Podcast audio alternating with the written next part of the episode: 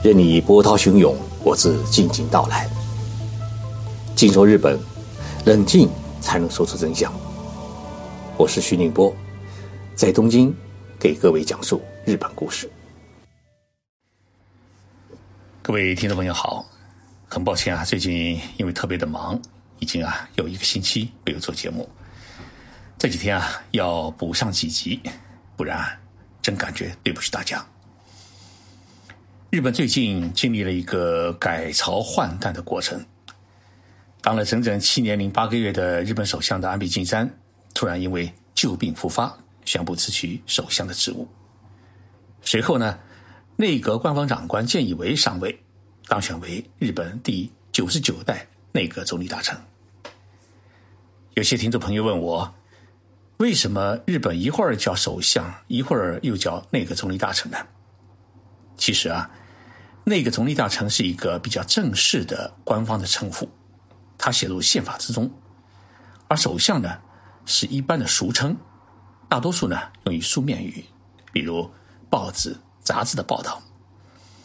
但是呢，平时日本人叫首相的话呢，一般直接叫成总理，日语呢叫硕理。所以在电视上面啊，我们经常听到的叫法就是叫总理。那么在九月十六号呢，呃，安倍时代宣告结束，然后日本开启了菅义伟的时代。那么日本这个总理啊，他到底是怎么选出来的呢？首先就是在九月十六号上午这一天啊，安倍内阁要宣布总辞职。安倍离开自己工作了将近八年的办公室的时候啊，也是感慨万千。首相官邸两百多名工作人员是夹道欢送他。当安倍手捧鲜花最后离开首相官邸时，他已经是热泪盈眶。然后是当天的下午，国会呢要召集临时大会，选举新的首相。选举呢是参选选举，各个政党啊都可以提出自己的候选人参加竞选。然后呢，全体国会议员是记名投票，获得超过半数的候选人当选为新首相。因为日本执政党控制了众议院和参议院超过半数的议席，因此呢，作为执政的自民党总裁的菅义伟也就轻而易举的当选为日本第九十九代内阁总理大臣。然后菅义伟呢，呃，根据宪法规定开始组阁，那个成员包括菅义伟本人在内呢，总共是二十一位，也就是说，在首相之下有二十位大臣。我们中国呢叫部长，其中也包括一位副总理麻生太郎，他主要是兼任呢财务大臣。内阁成员的名单公布以后呢，全体内阁成员还要去皇宫接受天皇的任命，因为啊，在日本国家元首呢是天皇，虽然天皇没有实权，但是呢法律的程序啊都是必须这么走。那么，日本的新内阁它到底是如何组建的？这次新内阁又都是一些什么人呢？菅义伟在组建内阁之前，他说了一句话，他说啊，我要选拔一些有能力、肯干活、愿意一起参与改革事业的志同道合者加入到新内阁当中。那么，他把自己的新内阁命名为“为国民而辛勤工作的内阁”。好。我们来看看，建议为到底选了哪一些革命同仁作为新内阁大臣呢？从名单上面啊，我们可以看出，新内阁大臣基本上啊可以分成这么几类。第一类呢是建议为的帮对象，这里面啊，呃，至少两位是属于这一类的人物。第一位呢是建议为在二十七岁时，他从一名机电公司的配线工。一夜成为国会议员秘书的恩人，也就是他的政治引路人小此木严三郎。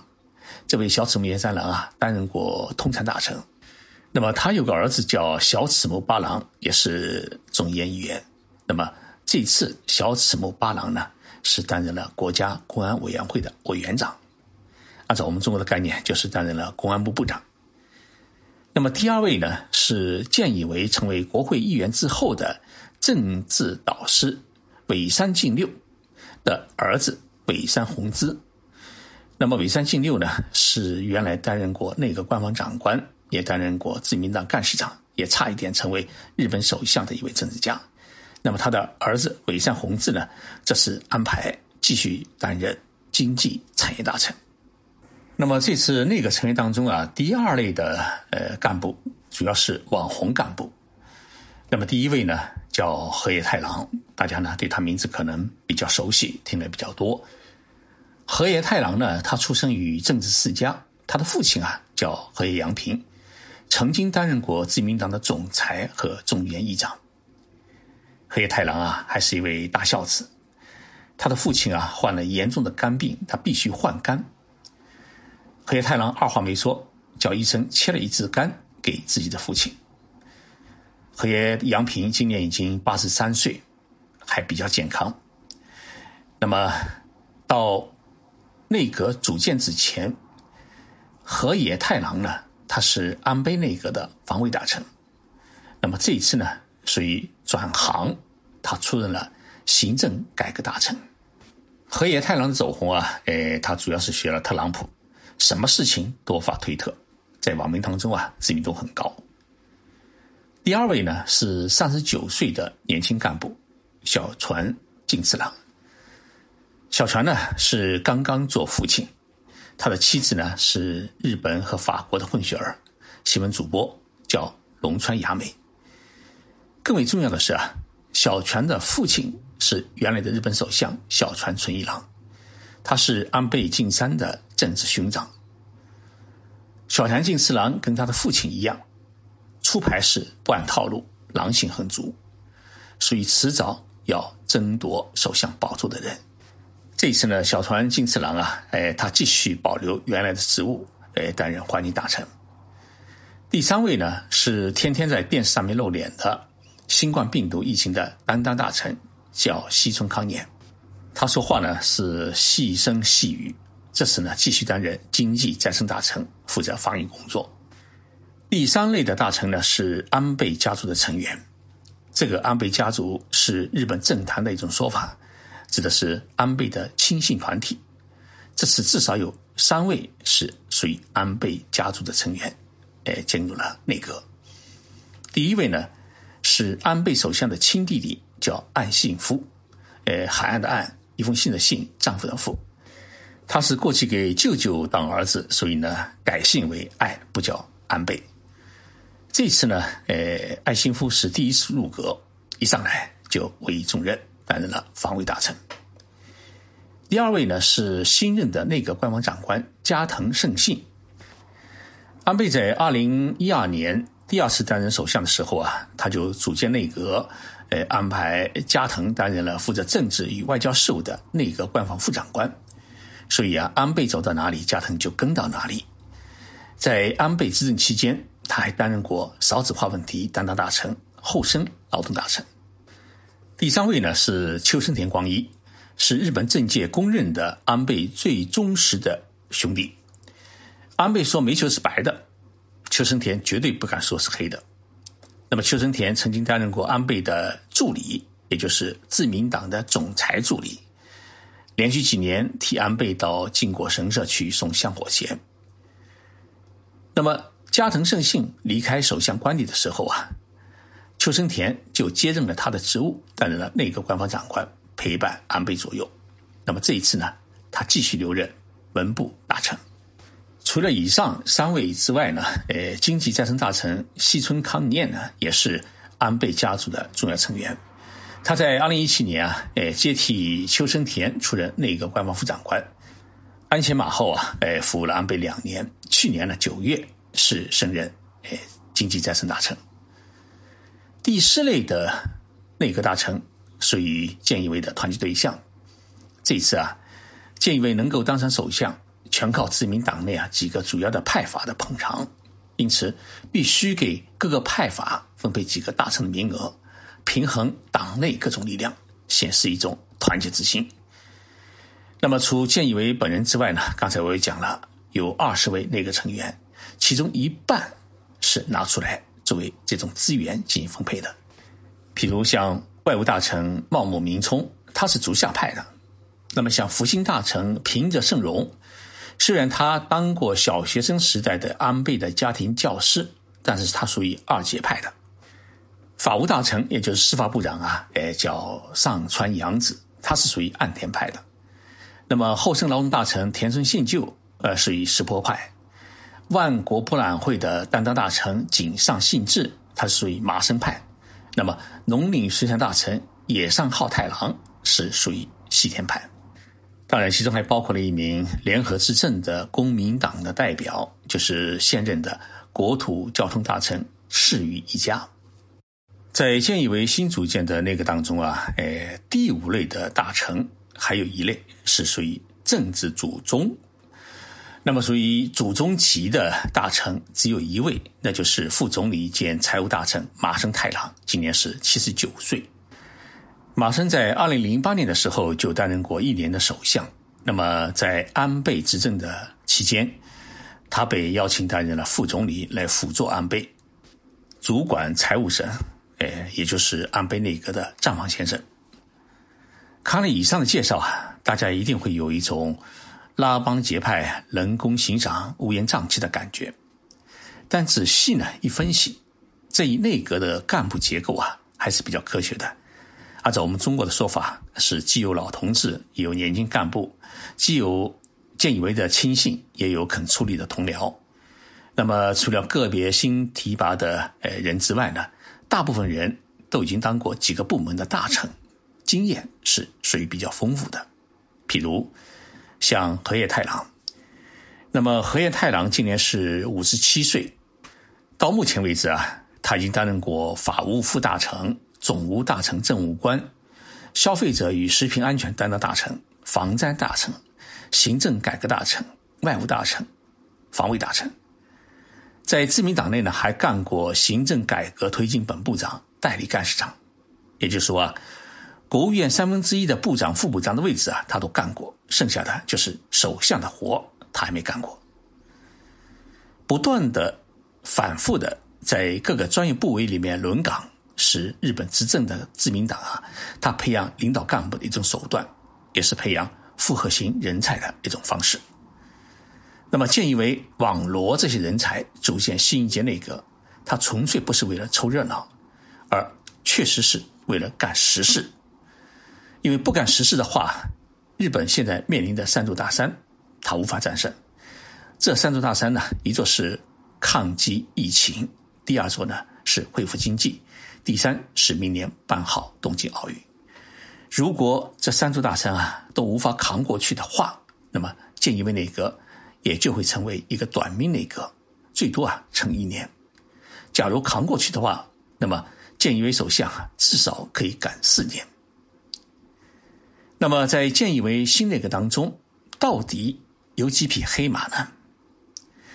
诶，河野太郎啊是一匹。河野现在的形象是直性子加炮筒子。菅义伟当了七年多的内阁官房呃长官，也就是担任了内阁呃大管家，当了七年，他吃够了中央各机关相互扯皮、相互推诿的苦头，因此呢，立志要对中央机关职能进行大改革，让河野来当行政改革大臣，既有经验，因为他以前干过，但是呢，他的吃相又难看。所以呢，足够吓唬那些柔弱的官僚。这次还有一位女性是出任了法务大臣，就是上川洋子。上川呢，呃，本科毕业于东京大学，她的硕士呢毕业于哈佛大学，是一位才女。那么在过去两年当中啊，他已经当过两次的法务大臣，那么这一次是第三次跨境法务省。日本。处决死刑犯啊，它有个特殊的规定，必须要有法务大臣亲笔签下处决令。那么，有的法务大臣呢，不愿意沾染阴魂，所以他虽然当大臣，但是死活不签这种处决令。结果啊，日本目前还有一百多位死刑犯被判处死刑以后，还嘟悠悠的待在监狱里面，有的已经被判了十年。到现在为止，还在呼吸新鲜空气。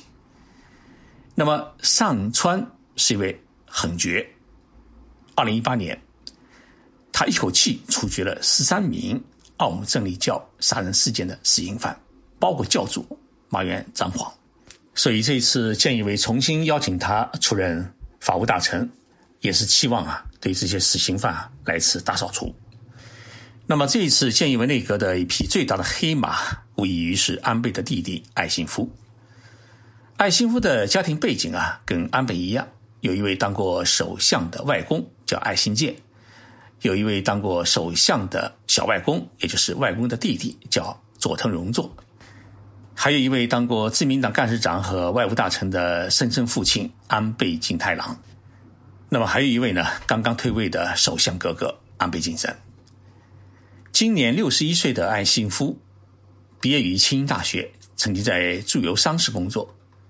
他先当选为参议院议员，然后呢再当选为众议院议员。到目前为止啊，他担任过外务副大臣、防卫大臣政务官、众议院安全保障委员长。那么这一次是第一次当大臣，一当就当了统领二十五万自卫队的防卫大臣。艾辛夫呢，他会不会打枪，能打几环，都不是我们关心的问题。其实他从来没摸过枪。我们最担心的是他和台湾的关系。安倍的母亲杨子夫人呢，与台湾有着千丝万缕的联系。每年十月啊，台湾驻日本的机构。在东京都要搞一个双十节的庆祝晚宴，主宾每一年都是这位老太太。艾信夫不仅是家族的对台湾的代表，更是近年来日本政府与台湾当局的一个联络官。无论是李登辉的当年访日，还是蔡英文访日，以及与安倍的隐秘相见，都是艾信夫一手操办的。那么这一次为什么要让艾信夫来当防卫大臣？我想啊，这不仅是菅义伟的一个政治考量，更是安倍的一个政治遗愿。日本一直期望与台湾建立某一种形式与某一种程度的安保合作机制，但是呢，苦于找不到合适的推进渠道。艾幸夫呢，凭借自己是台北座上宾的身份，打通了日本列岛与台湾岛之间的岛联。强化对于中国大陆海空力量进入太平洋的一个立体的监控，实现军事情报的隐秘共享，这个计划呢，或许将会成为现实。同时，在中美军事对立加剧、中国统一台湾的决心越来越坚定的背景之下，日本如何配合美国来帮助台湾，这也成了日本政府面临的一个很紧要的课题。那么，要完成这一个紧要的课题的任务，显然是交给艾辛夫比较合适。建以为的这一步棋子啊，走的实在是出乎意料，让我们啊添了不少的担心。建以为他十分敬崇一位政治家，也就是他的政治导师，叫尾山进六。尾山先生以前啊，曾经给建以为讲过这么一个故事。尾山的哥哥在太平洋战争中战死，死讯传到家里的时候啊，他的母亲居然跟村民们一起啊三呼万岁。尾山以为母亲疯了，但是后来他发现母亲是躲在自家的仓库里面是嚎啕大哭。他陪着母亲啊一起哭了整整一天。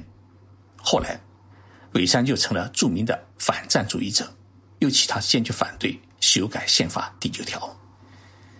所以我们也很希望啊，建议为首相能够记住这个故事，记住恩赐的祝福，能够在处理对台、处理中日关系、处理中日美三国关系当中啊，能够保持一种冷静的姿态。节目最后啊，请大家来一起欣赏日本著名的音乐家久石让先生谱曲的钢琴曲，叫《那一年的夏天》。